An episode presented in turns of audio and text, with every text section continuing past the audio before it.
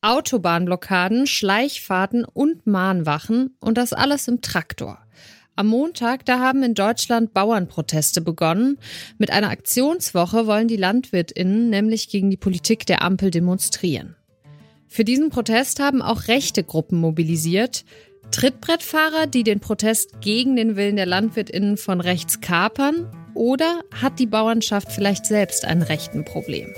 Das schauen wir uns heute mal genauer an. Ich bin Alia Rentmeister. Schön, dass ihr dabei seid. Zurück zum Thema.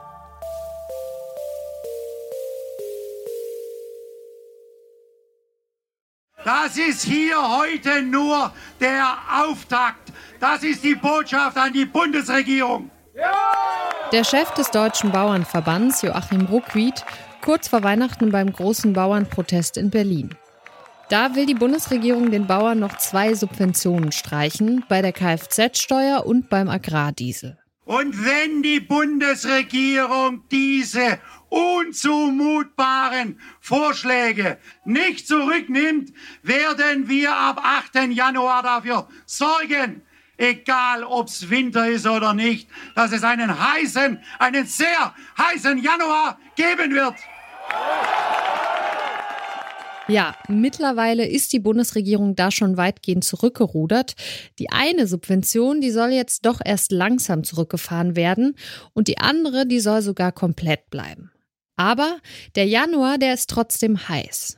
Wahrscheinlich auch heißer, als Joachim Ruckwied sich das vorgestellt hat. Denn viele Bäuerinnen und Bauern sind jetzt erst richtig wütend. Da ist der Mob, der Wirtschaftsminister Robert Habeck an einem Fährhafen auflauert und dann trommeln plötzlich immer mehr Gruppen der neuen Rechten für die Bauernproteste. Etwa die rechtsextremistische Partei Der Dritte Weg oder die neurechte Initiative 1%.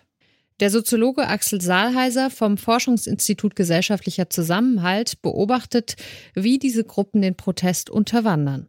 Gerade in den sozialen Medien sehen wir da eben, dass da ganz stark auch ähm, indoktriniert wurde, dass da ganz stark dazu aufgerufen wurde, sich eben diesen Protesten anzuschließen. Und da wittern eben einige die Chance zum Tag X äh, für einen Generalaufstand eben gegen das System, gegen die verhasste Regierung und auch gegen die Werte und gegen die Politik, für die die Ampel gelesen wird. Das ist das eine. Und zum anderen sehen wir bei den Protesten tatsächlich eben auch, dass rechtsradikale Symboliken mitgeführt werden werden, dass äh, vereinzelt, nicht flächendeckend, nicht überall, nicht bei allen Protesten, aber vereinzelt, wiederholt ist es vorgekommen, dass eben auch Zeichen von Rechtsradikalen durchaus als völkisch antisemitisch zu bezeichnenden Bewegungen mitgeführt werden und dass sich dort auch AkteurInnen tummeln, die eigentlich in den letzten Jahren schon bei antidemokratischen Krisen, Protestmobilisierungen sehr stark dabei gewesen sind. Die Rechten sind also auf die Bauernproteste aufgesprungen, um so möglichst viele Menschen für ihre Umsturzpläne zu gewinnen. Aber auch in der Bauernschaft selbst sind rechte Einstellungen nicht neu.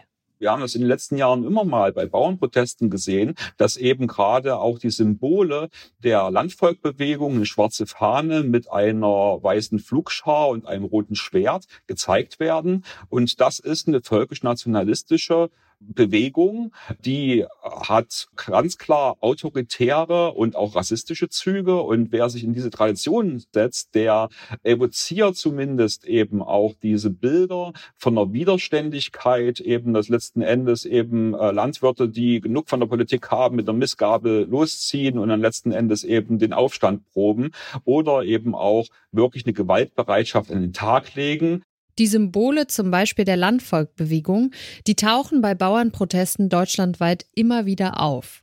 Dahinter steht zwar nur eine Minderheit, sagt Axel Saalheiser, aber man kann natürlich eben auch argumentieren, dass das Problembewusstsein bei einigen Demonstrierenden vielleicht gar nicht so ausgeprägt ist und das vielleicht auch gar nicht erstmal auffällt, dass da eben solche Menschen eben auch dabei sind, die diese Einstellung teilen, beziehungsweise die sich eben auch mit dieser Form des problematischen Widerstandes der politischen Meinungsäußerung in dieser Form eben assoziieren.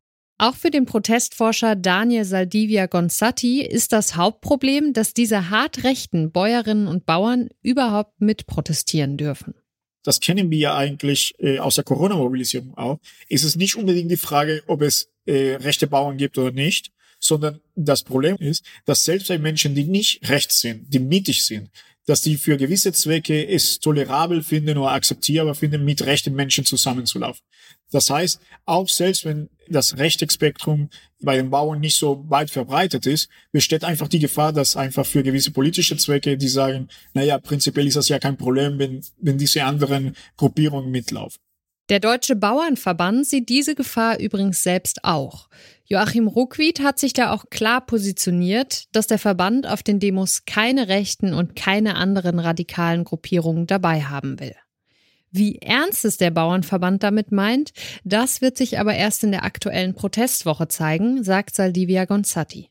Letztendlich geht es darum, dass vor Ort, wenn Demonstrationen stattfinden, wenn tatsächlich Proteste stattfinden und zum Beispiel gewisse Menschen nicht mit diesen Aussagen, mit gewissen rechtsradikalen Symbolen, die vielleicht andere Menschen tragen, dann klar gesagt wird, hey, Sie sind hier nicht willkommen. Das ist eine angemeldete Demo von, sei es vom Bauernverband oder von einer anderen Gruppierung, um wirklich vor Ort zu sagen, das geht so nicht. Das ist ein erster guter Schritt vom Deutschen Bauernverband zu sagen, wir distanzieren uns davon. Und dann muss das quasi in der Praxis logistisch auch stattfinden, dass man sagt, ey, sie sind von dieser Veranstaltung ausgeschlossen. Dass die Bauernproteste nicht von rechts übernommen werden, das sollte den meisten Bäuerinnen und Bauern zugutekommen.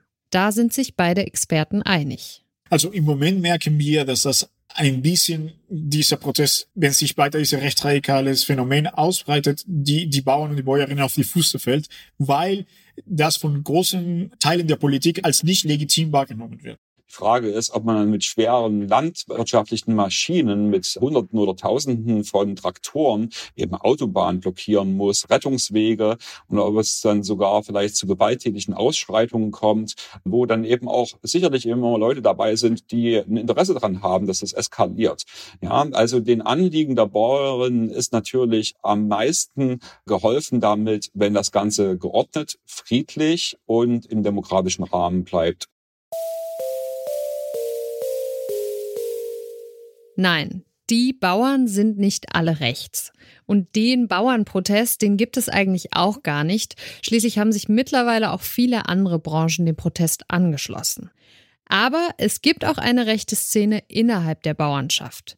Eine Minderheit, ja, aber eine, die gerade richtig viel Lärm macht und die von vielen Landwirtinnen auf den Demos noch geduldet wird. Und das war's auch schon für heute. Die Redaktion für diese Folge hatte Charlotte Thielmann, produziert hat Florian Drexler und ich bin Alia Rentmeister. Macht's gut.